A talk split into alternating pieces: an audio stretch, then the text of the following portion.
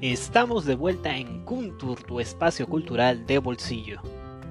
Mi nombre es José Carlos y les hacemos el breve recordatorio de siempre lavarse las manos y usar mascarilla cuando salgan a la calle. Hoy tenemos un programa muy especial de cuentacuentos de la región Puno. En esta ocasión hablamos del mito de la Cusa y la mina de un autor anónimo. Empezamos. La gente se quejaba de un borracho llamado Justino que caminaba cerca a las orillas del Titicaca cuando se topó con un cerro. Este no era cualquier cerro, era considerado el Apu Protector y dentro de ella había una cueva. El borracho Justino caminó descalzo y sin nada que le cubriera el torso al encuentro de la luz al interior de la cueva, donde sería recibido por un anciano de vestimentas negras y doradas. El borracho se acercó con la confianza que tienen los miembros de una comunidad en días de fiesta. Con una mejor mirada notó que el poncho que usaba el anciano tenía destellos dorados y plateados sobre un tejido negro con bordes rojos.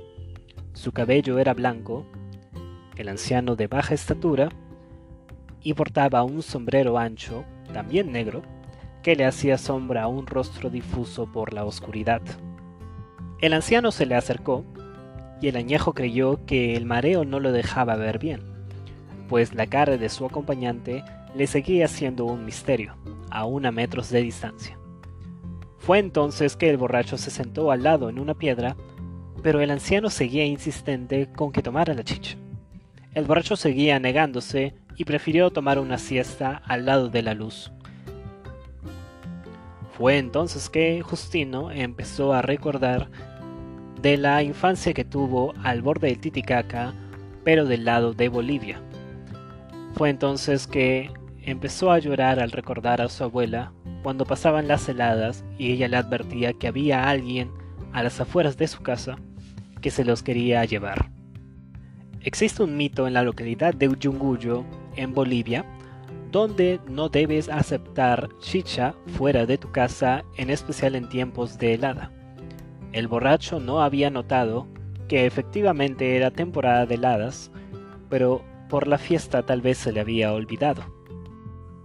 El borracho ya no hacía caso dentro de la mina y el anciano empezaba a impacientarse, pues quería que el borracho tomara por alguna razón, pero éste seguía balbuceando en la piedra en la que estaba sentado y prefirió empezar a llorar. En este trance no estaba mirando al anciano impacientado, cuya silueta en la piedra de la cueva parecía haber crecido y encorvarse. Justino no pudo notar que los sonidos que venían del anciano eran de unos dientes afilados que le habían aparecido de repente.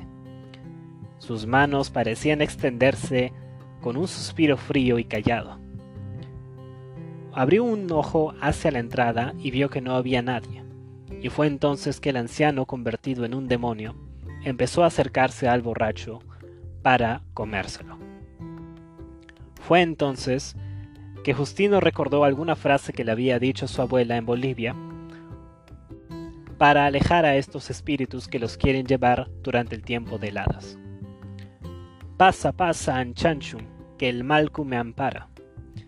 Y fue entonces que la brisa llegó hasta las puertas de la mina, y apareció cierto hombre vestiendo ponchos rojos y un sombrero blanco, con un bastón de mando de una localidad, y fue entonces que el Anchanchum volvió al centro de la cueva para no salir nunca más. La historia relatada ahora es sobre el demonio conocido como el Anchanchum, una criatura mitológica aymara que se supone fue encontrada por los conquistadores cuando intentaban entrar a los yacimientos mineros dentro de los cerros.